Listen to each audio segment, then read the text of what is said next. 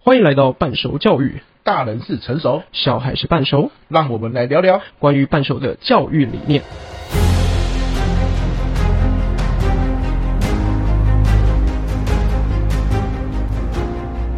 又到我们一个礼拜来录音的时间了啊！这个礼拜啊，就是我在补习班就碰到一个问题，有两三个家长哦跑来问我，嗯、会会这个问这个问题的原因，大概也是因为学测快到，会考快到了，所以高三、国三的家长都特别紧张。那个家长问是这样啦，他说，呃，小朋友在家里哦，就是都一直在打电动，不知道有没有办法，那个能把这个打电动的啊时间呢减少，做其他的事情啊？朋友，你觉得呢？就是你碰到很多老师啊，或者他们中间下课一定会这样，学校老师不知道会，如果对你提出这个问题，你会怎么解？ OK，哎，他他这个家长问的问题蛮有趣的，他不是说可不可以让他不要打电动，他说可不可以让他转移注意力到做做其其他他事情，对吧？可可以是玩象棋啊，哦，可以是拼模型啊，呃对不对哈？他他的意思可能是这样嘛哈，所以嗯对我我觉得这个家长这个问题哦是很有 sense 的哦、因为他代表他知道一件事，就是孩子可能需要从电动里面得到舒压，或者是得到成就感。可是呢，他觉得电动哦可能伤眼睛呐、哦嗯可能会影响注意力嘛，哦注意力会变得不集中，所以有没有机会让他去从其他地方得到成就感？或是得嗯到舒压。好，所以这个我是认同的，就是说没有错哦。如果今天真的要得到成就感的话，或舒压的话，除了手机游戏之外，还有很多其他的方法。诶，如如果是你家小朋友呢？就对是他他他一直抱着手机在看影片，像嗯像现在短影片是不是划一划就很容易上瘾？对然后他可能不是打电动，他可能是一直看短影片或者等等。嗯就是如果要转移他使用手机的状况下，就是做其他事哦。对，你你会怎么样去引导做转移？没有这个最大的关键就是家长你本身就要示范其他东西也很好玩。好，我我举个例子，比如说我儿子本来现在看 Netflix，他都只看什么什么那个叫什么，诶，大炮与小恶魔，大它是一个卡通。，嗯，我我本来哦也也不知道他在干什么，反正 Netflix 是儿儿童那边是通过的嘛，也就是换句话说，给儿童看应该是安全。嗯结果我有一次看，我发现哇，那个节奏速度太快，OK，哦，那个节奏转换非常快的情况下，你如果一直看哦，你就会发现你的注意力以后会很难集中，嗯，因对为，真的如果它的剧情速度那么快，我们可以合理推测老师教学的速度没有那么快。没错，所以他就会觉得，为什么我看电视的时候，我的剧情的推展速度快，老师你教学那么慢，他就会觉得无聊。嗯，可他不知道是人家剧情简单，本来学习就比较复杂，需要慢慢讲嘛。对，可是他因为长时间在看《大炮与小恶魔》或是一些卡通的时候，节奏被推那么快，到最后他注意力就容易不集中了。啊这这个卡通的名字实在是有点有趣哦。哎、你如果你如果你的 小朋友是可能幼稚园或者是小小学一二三年级，你一定听过《大炮与小恶魔》，就是真的吗？你说他跟他他是跟天线宝宝、海绵宝宝一样的吗？差不多，差不多，就是哦儿童神剧就对了啦，真的假的？对很酷啦。然后，然后问题就来了，那我就希望他看其他东西吧。可是他说他不要嘛，嗯那怎么办？你如果强制转，他就会不爽嘛，啊，最后造成亲子的冲突，对不对？嗯所以我就会说，哎、我想要看一个很有趣啊、我看一个刚好他 Netflix 也新上讲世界动物的起源，嗯，你光听这个名字觉得超无聊的，就是而且它还没有中文配音。对你就会看到一群狮子趴在那里的感觉，而且会趴很久。好，什么火山再爆发啦，冰河时期来啦，对不对？嗯你就仔细一想，就觉得是不是人家在上课一样嘛？对可，是呢，我就说，哎、这个很好看，我有看过，很好看。其实我也是刚看预告片而已。我说嗯来，我我念给你听，就它是英文的哦，然嗯后中文字幕，啊，我翻译成中文念给他听，我看字幕念给他听嘛。哎、他听一集，他觉得哎、诶很好看哎、其嗯实它里面讲的很故事性。啊，对一开始水里面第一个动物是什么？第一个脊椎动物是没有下巴的鱼啊，哇，有那嗯个防什么，诶，防角石长得八九百公尺那么高，好、啊，影片就给他拍出来嘛，他就觉得很好看，他就说我你再念第二集给我听，我们现在已经念了五集，嗯，好，那那那个前提是什么？你说你不要玩手机，你去玩其他的，你有没有陪他玩嘛？举个例子，我我儿子大班就会玩象棋了，嗯连字都不认识哦，他第一个认字的认识的字不是他的名字，是将啊、帅啊、士啊、象啊、哦炮啊、车啊、马啊。好、在路上看到他讲的时候，因为他大班就认得出来，为什么？因为他那个时候就想要看到他很多的朋友出去外面都拿 iPad 嘛，嗯，拿手机嘛。他说他他也要看 iPad，他也要看手机，他在家里面也想要这样子对。那我说你这个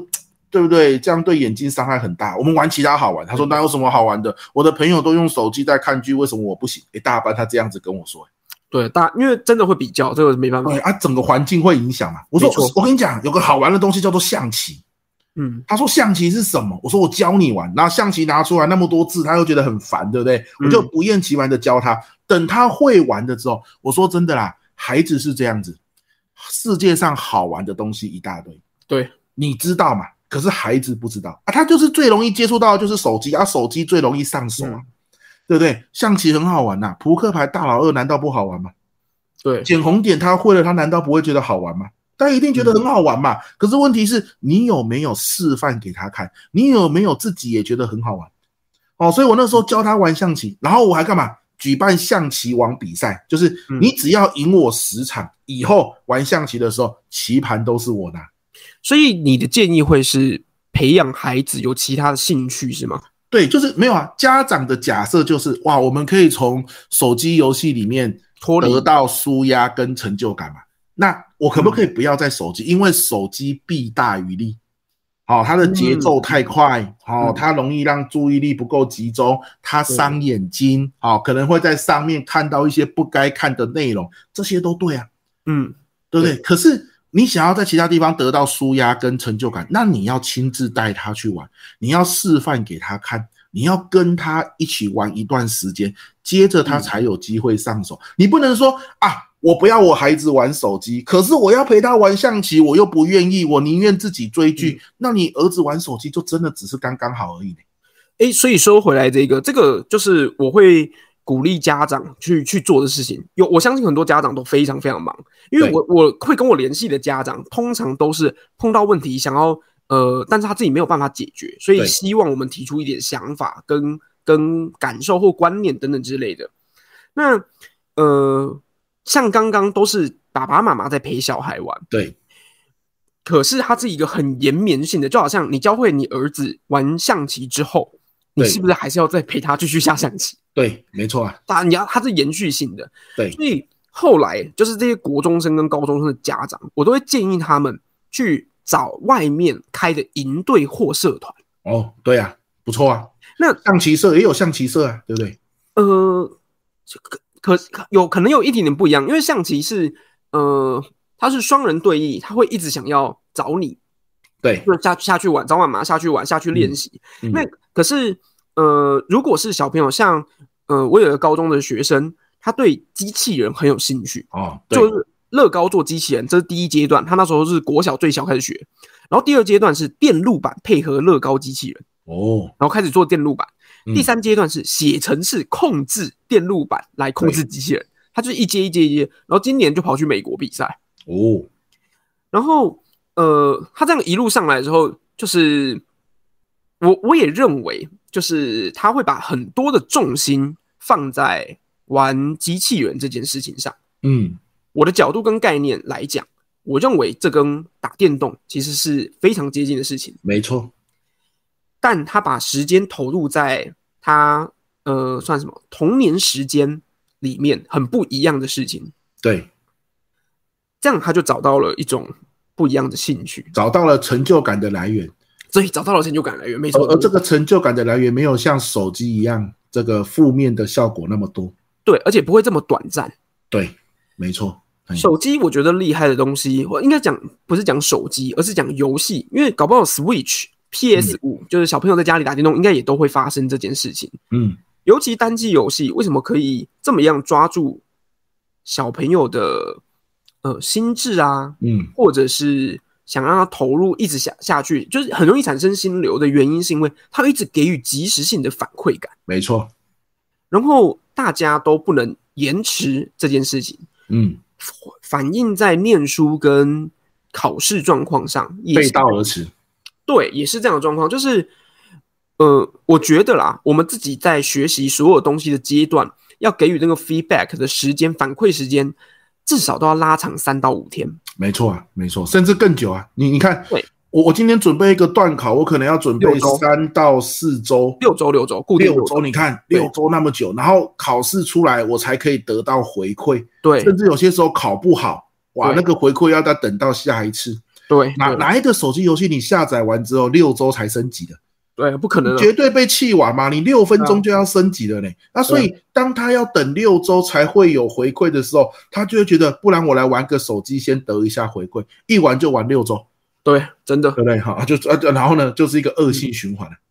对啊，啊，就是这样的一个概念啊。所以我的前提就是说，我觉得何轩也讲的很赞啊呐，哈，就是说，机器人学习也是一种，乐高也是一种，我觉得跆拳道也是一种，对篮球也是一种。好，我觉得刚刚那个家长的问题真的是太赞了，就说我能不能在手机以外得到舒压的管道跟成就感的管道？嗯那，为什么不要手机？因为手机的风险，我们先不要管什么，它及时回馈很低啦。举个例子，对你就容易氪金嘛。对然后爸爸下个月信用卡收到十几二十万，这个新闻所在都 有啊，然后去告公司说那是我儿子刷的啊，有对没有？就这种的啊，啊你会去看一些啊美女主播、十八禁的主播，对也吧？是有可能，对过早接收，对吧对？YouTube 一大堆可能一些耸动的影片去引导孩子拿刀去割自己的头发，甚至自残，这个新闻，所以爸妈担心的其实就是在网络的风险实在是风险太大，你真的不知道孩子会看到什么，去没形错塑了他的人格。那我们有其他东西去培养他的成就感，可是关键就是你爸妈的一开始的亲自的引导很重要。对，还有把关。因为对像很多营队，我觉得我我这几年碰到的状况，我是真的认为父母做什么就很容易引导小孩做什么。嗯，父母做没物错理治疗，对，那他可能去参加的营队就会偏向物理治疗啊、中医啊、医学营啊等等之类的。那如果爸爸妈妈会写程式的，哦，小孩就会很容易去学写程式相关，什么儿童程式设计啊、初阶 Python 啊嗯。等等之类的。对，没错，我我我真的觉得参加营队哈，或者是规划好的社团是一件很棒的一件事。为什么？嗯因为你营队里面，它自然就会设计让你很有成就感嘛。对，对不对？当然你要慎选啊啦。可是我觉得有品牌的营队，有打出知名度的营队，一定是之前家长有没有让孩子参加过，永远都会有这个心得哦。我的孩子回家之后，哇，就开始去玩，比如说写作，比如说乐高，都没有再碰手机，或是忘记手机，有没有？几乎都有这忘种心记得，，嗯，真他的，的成就感来源转换了嘛。啊，对我们不知道怎么做，那我们可以让营队这些人来帮我们。然后在对营队里面，可能是团体伙伴的成就感啊，可能是老师引导，让他觉得，哎呦，这个乐高，哎呦，哦，这个啊，参加大自然的活动，他得到了另外的成就感跟快乐，哎对他就可以自己慢慢又跟上了嘛。那所以呃，所以我像我小时候其实就有嗯参加过这种周六的科学营。哦，那诶，我没有，我印象中是周日诶，因为我念书的时候，国中周六好像要上课，哦，那然你后那个时候还没有周休二日哦？有有周休二日，有周我我小二就周休二日了，只是哎国中念私校资优班那种，就是哦，逼比较严，所以是我是记得是周六还是要上整天，然后我们就会隔周日去上科学营，那时候做哦就有很多很有趣的东西，例如观观察那个锹形虫虫从虫然后养出来，哇，那那个就很长的时间嘞、哦对对对对而且很对多人养一养就挂掉了。没错没然错后，，然后我记得我那时候在那个营队上课的时候，也不能讲上课，我觉得都比较像去玩。有很多同校的同学，所以他就会延续性，呃，让我们去，例如参加科展，对，或者是参加一些比赛。嗯我还印象中那时候做了一个很有趣的两个东西，一个是鸡蛋降落伞。对。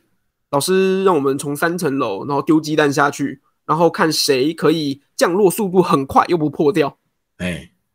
然哦后还有另外一个是直升机，哎，不是直升纸飞机，嘿，谁可以在飞纸飞机的过程当中在空中停留最久？哇，你知道全世界那个最厉害的纸飞机折法，一飞它可以在空中来回一直转十几分钟，哇，好强哦！很强。那个不是，就是它会有一些特殊的技巧跟折法，是是是，超强是超强。对啊，啊，你看，当我们往这个为目标，然后大家一起往这个方向努力，其实成就感、跟舒压、跟快乐的来源就出现了啊。说不定你飞，你不要说十几分钟啊，那人家是高手嘛。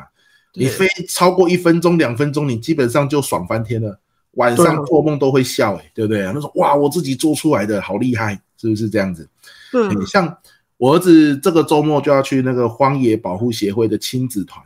然后他嗯，们在东市农场，然后东市林场，这个周末是两天一夜的露营哦。哇，大家他都一个人吗去报？嗯，他一个人吗？没有，就家长也要一起去啊。嗯，亲子团都是一定要家长跟着，然后他们就会有一到那边哦，他们就会被带开，然后进行很多跟大自然有关的活动跟体验。那其实这个过程中，他就会得到很多的呃新奇有趣的经验，那从中就会得到不一样的成就感嘛。这两天他绝对不会拿手机啊，也绝对不会看大炮与小恶魔，因为光跟他们玩就玩到差不多了，对不对？对就玩的不要不要的，又还要晚上有什么萤火的活动。嗯，哇，那这个都是乐趣跟趣味的来源嘛，啊，这个概念是这样子啊。好，所以我觉得就是想办法让他从不同的地方得到成就感啊，自己不知道怎么做，就透过营队跟社对，团，透过营队，透过品，其实也不一定要透过外面的公司的品牌，有很多嗯大学实际上会办。对，没就是错，它虽然是大学生做的，但是嗯还是很有趣啊，因为大学生其实在努力的产出他们学的东西是什么，然后想办嗯法变得有趣，而且就是一群没有年纪隔阂的大哥哥大姐姐，没错，然后没错再带你下去做。啊，我们刚刚以上讲的这些东西呢，都是偏营队方向的。对，那其实其实除了营队，还有另外一个东西可以聊聊，比赛。你小时候有没有哦比赛参加过比赛？演讲比赛？有啊，演讲比赛啊，即席演讲比赛啊，我小时候都参加这一类的比较多。这类，那我有参加过作文比赛、演讲比赛，然后呃科展，我我记得我高中参加了十三个科展，哇塞，好强哦！那你为什么可以参加那那十三个科展？你们学校都没有人要参加啊？呃就没有就很疯，就是每一队，然后呃 cam 咖，然后我说啊找我找我找我这样，然后就会想要哎、就是擦擦一下擦一下，然后每一个东西都玩，每一个东西都做。我印象最深刻的是我们高一的最后一个章节学现代科技的时候，学到了对超导体。嘿，呃，就是会有一些磁悬浮现象跟零电阻这种现象。然后我在参加那个科展的时候，就叫高温超导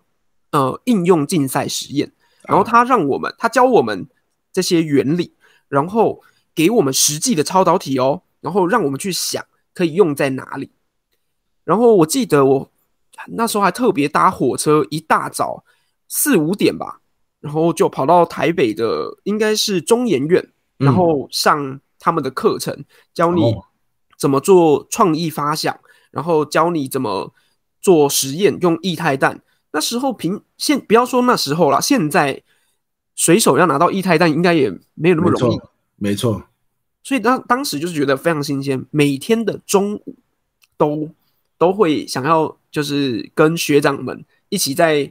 算什么社办哎，以及就是讨论发想这些东西，脑力激荡，嗯那没这错就是比赛啊。没错。其实其实比赛就像魔王关啊，啊，你玩手机有些时候就是为了破那个魔王关，你熬夜在那边累积经验值，对不对？对啊，啊，你比赛就是天然给你设定一个魔王关。当你说，可是我儿子不一定会想玩，不是？其实关键是这样，你儿子想不想玩，是他所处在的环境，那些人想不想玩。如果他今天去参加科学竞赛或科展，然后呢，这个团队的人都为了这件事情在讨论的时候，他就会发现，在这个环境里面，很酷的人就是想得出这些东西的人。对， 啊很酷的人就是讨论然后解得出答案的人，他们叫做酷啊。如果你今天不把他放到这个环境里面去，没有引导他去参加这个比赛，那他在他的可能教室里面和他看到的很酷的人，就是嗯玩手机游戏破关最多的人，对哦啊，手机游戏最新的人，拿了排行榜最高的新等级的，对，那他很酷的是这样子，你要他不玩手机就很难了、对啊，对不对？哈，这这我自己真的很大，就这个就是环境的影响很重要。我以前国中的时候，我转过一次学嘛，嗯，国一国二在那个学校哈，就是整天打架，然后匪类啊，嗯干各种偷鸡摸狗的事情，能翘课就翘课，能去打撞球就打撞球。嗯在那个地方很酷的是，你翘课，你如果一直上课就不酷，嗯会会被叫书呆子，对不对？可是后来呢，国三我转到东港国中，哦我、那个是在那个年代屏东升学率进雄中雄女最强的学校，竟然是嗯东嗯港，嗯哦，嗯竞争力很好，读书风气也很好。那我转到他们那个学校去，那在那个班上哦，什么是很酷的人？数学很强的人，嗯，各科厉害的人，下课时间大家围着他们问问题。我就告诉你，我们那时候的风气怎样。我们那时候是学测考两次，对，然后你要跨县市考试，必须是第二次，第一次是不能跨县市。像我们住屏东，我们就只能考屏东。嗯，全班哦，没有人在考第一次，只有我，因为我就想考屏东高中就好了。所有人的目标雄中雄女，嗯，所以第一次哦，只有我一个人放榜，我就轻松，因为我就考上屏东高中了。对，你看一年的差别而已哦。如果我没有转到那个学校，你不要说屏东高中啊，什么学校我都考不上啊，没有在念书嘛。啊，那些人全部拼第二阶段，然后一大堆人考上雄中雄女。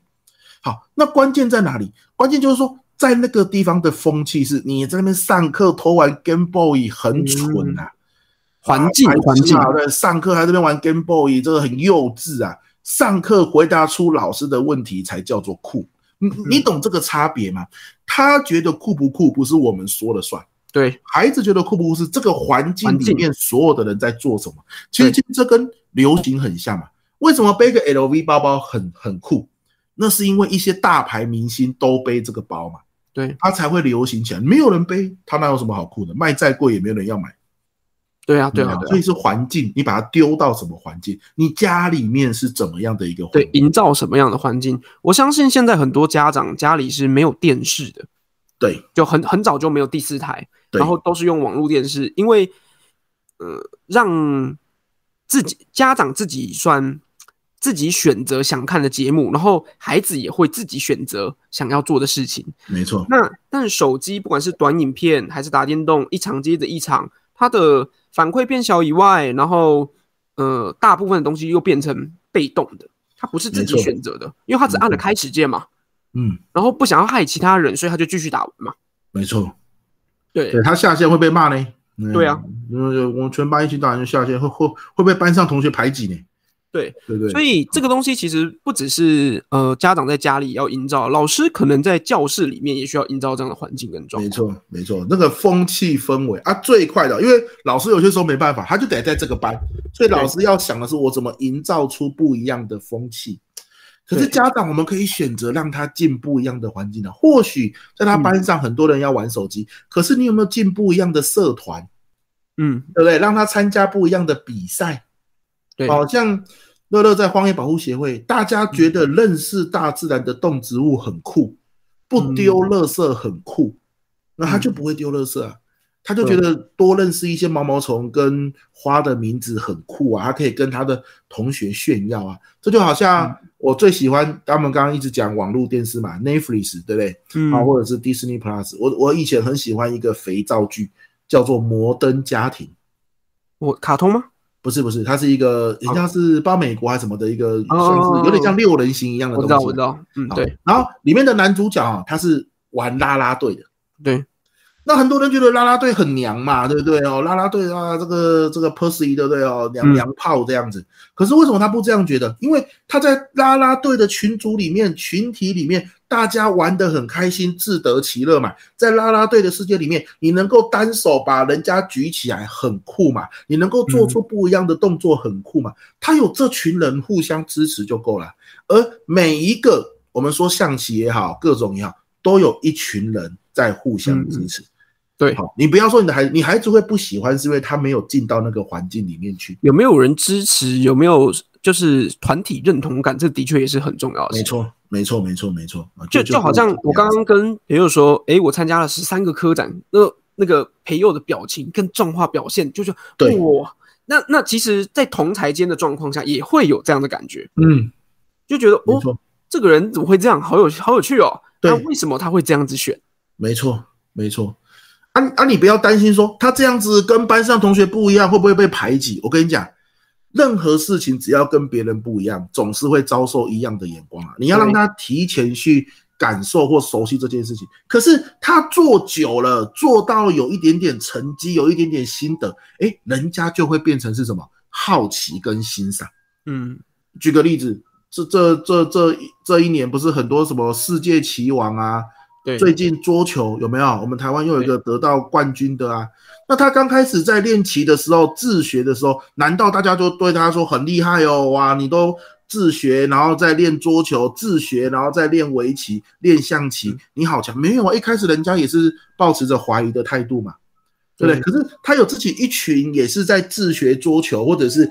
学围棋、学象棋的人，他们互相支持鼓励，然后呢，你摸摸摸摸摸出了兴趣，做出了成绩，有自己的心得之后，人家反而会好奇你，你在这边在做什么啊？为什么你都下课的时候就跑到那个社团去？为什么你参加十三个科展？那你你在玩什么？像我一个科展都没参加过，对，可是你参加很多演讲比赛啊，对不对？这就对是啊，就是另外这我们有各自不同各的自世界对对对，对对，这对就是开始摸索兴趣的过程嘛。嗯那随着时间累积，开始像我建构了的，我觉得我就是建构了不同的多元兴趣，就是对我才会去上很多不同的课，甚至考深潜，然后又考自潜，对水里的也玩，然后攀岩、走绳也玩，就是多元的东西就开始不断的去探索、去摸对索。对那在这些探索跟摸索的过程当中，渐渐的就会对自己可能会有更多不一样的了解。没错，没错，所以我我才说刚刚爸爸或是妈妈问你那个问题很赞，因为他嗯问的是我能不能让我孩子有玩电动以外的活动，嗯，因为他不是问说老师我可不可以让我孩子不要再玩电动，让他多读书就好。如果是这样子就很单一哎、了，可是我觉得那是因为在在我家，就是上课我我班上的的学生的家长有这样的甚至，因为他知道他如果这样跟我讲会被我念，哎，就是对啊我我我都会跟他们讲说，呃，小朋友来补习班就等于在加班，他每对天去学校已经念书一整天八个小时了，我们又在逼他加班个三个小时，一般上班族都受不了了。那你对回到家还要逼他再加夜班，这爸爸妈妈这违反劳基法吧？对，那没错我给他们的概念都是，学生现在其实跟出社会的人是一模一样的，他就是在上班，对那只是他上班的职务内容，每个人的的暂时性的目标可能是一样的，就是阶段性考核目标是一样，都是段考，一段、二段、三段。那他就必须把在在这段过程当中把这件事表现好。可是当他在对的时间内、对的岗位上、对的环境里做对的事情的时候，当当他离开公司了，你就不要再叫他把公公司里的业务带回家做嘛。哦，理解理解，哦，这样这样讲爸妈应该听得懂，对不对？因为他对们自己就在上会班感嘛，同身受嘛，对吧？啊对对对。就所很以其实孩子也喜欢这样，就代表孩子就代表一件事啊，你在公司的时候赶快把公司的事情做好，你就不用把没错事情带回家做。没错对，，让大家都有共识，孩子其实也会很有动力。哦，在学校在补习班的时候，赶快把事情做完。对啊，所以我也说过，就是像在我们补习班，我们虽然有手手机的锁柜，但是我们不是真的收手机嘛。嗯那原因是因为就是在跟所有的小朋友有这样共识跟沟通的状况之下，大家不会有事没事在在上课的时候划手机啊等等之类的哎，对，因为大家就是在把握时间，往后做题目啊，把握时间就做好自己分内可以做的事情，因为回家就可以轻松了。没错没错啊，家长也有这个共识，互相对配合，那这样子孩子其实也快乐。对，对不对？哎，这个很重要啊，因为因为我也跟 Miko，就是我太太嗯最近有在聊，因为我儿子要上小一了嘛。对。那问题是，他小一很多时候中午就下课，嗯，哦啊，我们没有空啊，我一定对是直接中午下课直接送安亲班嘛。对但是我们就会想说啊，那这样子他是不是很可怜呐、啊？这学校上完课，下午直接接安亲班，问题是大环境你也没办法，我们就是要对工作啊，对不对对？啊那所以后来我们的想法就是，好，那你就去安亲班。安亲班的时候，老师对不对？把你的功课盯一盯，写一嗯写。好，安亲班会学一些新的东西。那最起码回到家，我们让他放松。对，好，我们一起下象棋，一起嗯吃饭，一起聊天，甚至你要看电视一下，我们就回到家，就不要去管学校的课业。那你在安亲班那边跟学校，你就要好好的把它处理好。对那我们负责放松，学校安亲班负责课业的进度。对，那我觉得这样就算是一种两个都有心理顾到上过得去，对不对？啊对，那我我也可以建议一个另外一个方法，就是对他他每一天呢，他就去参加不同他想学的东西，例如嗯钢琴，例如呃中小提琴，maybe 对那呃有时候也不一定是乐器，有可能是篮球、对，学直排轮。嘿，那他他在他一放学，因为已经上一整天的课，小朋友注意力没有办法集中这么长的时间的状况之下，那他先去学完，然后回到家洗个澡休息一下之后再写作业。赞，他他也会会得到一个就是呃有社交中的中间的休息啦，对对对对不对，对哈，因为安亲班我，我的经验跟状况是，大部分只要稍微大型一点点，就人数多一点点，就会很容易就是放牛吃草，很难免。哦嗯，了解了解，就只能按照联络簿上面检查小朋友的作业，对对，对嗯那就很可惜了，因为他在那一段时间，他一样是在跟同才。哎，你最近等级爬到几等啊？然后哦，哎，你又赢了几场啊？了因为解还是同一群人，然了后解，做没一样错的事。没错没错没错，我我常常看到那个国中国小不要国中啊，国小，因为我们家就有国小就在旁边嘛，然后他们中午下课就来 seven 啊。有没有嗯可能等安亲班还等什么补习班来接他们？他们就来 seven，他们 seven 坐下来也没有吃饭哦，嗯，坐下来第一件事全部手机拿起来就开始连线了，哦对啊，对啊，玩对的啊不亦乐乎哎、真啊，的，完全没有在管其他人在干嘛，大呼小叫的，对啊，就是他们同才在做的事情嘛。对不对没错，嗯所以安亲班会有这个小小的困扰，是那是就或者如果真的要，就要挑那种小小小的家教的安亲班是，可能六个人一班、十个人一班之类没的。错，没错，嗯没错，还可是能要会更厘清跟确认，对对对不对？对对对对对，没我我错。之前虽然我们啊，这我们这个连安亲班这一题，我们下一次再聊一集，好好，没对问不题对？。我们今天还是先聊差不多，你如没错果一直玩手机的话怎么办，对不对？好，这样子那我们今天大概就聊到这边。那好希望给大家有一个转移孩子注意力或者建构不同兴趣、探索不同兴趣的一个方法。嗯哼，那我是何轩，我是培佑，大家拜拜拜。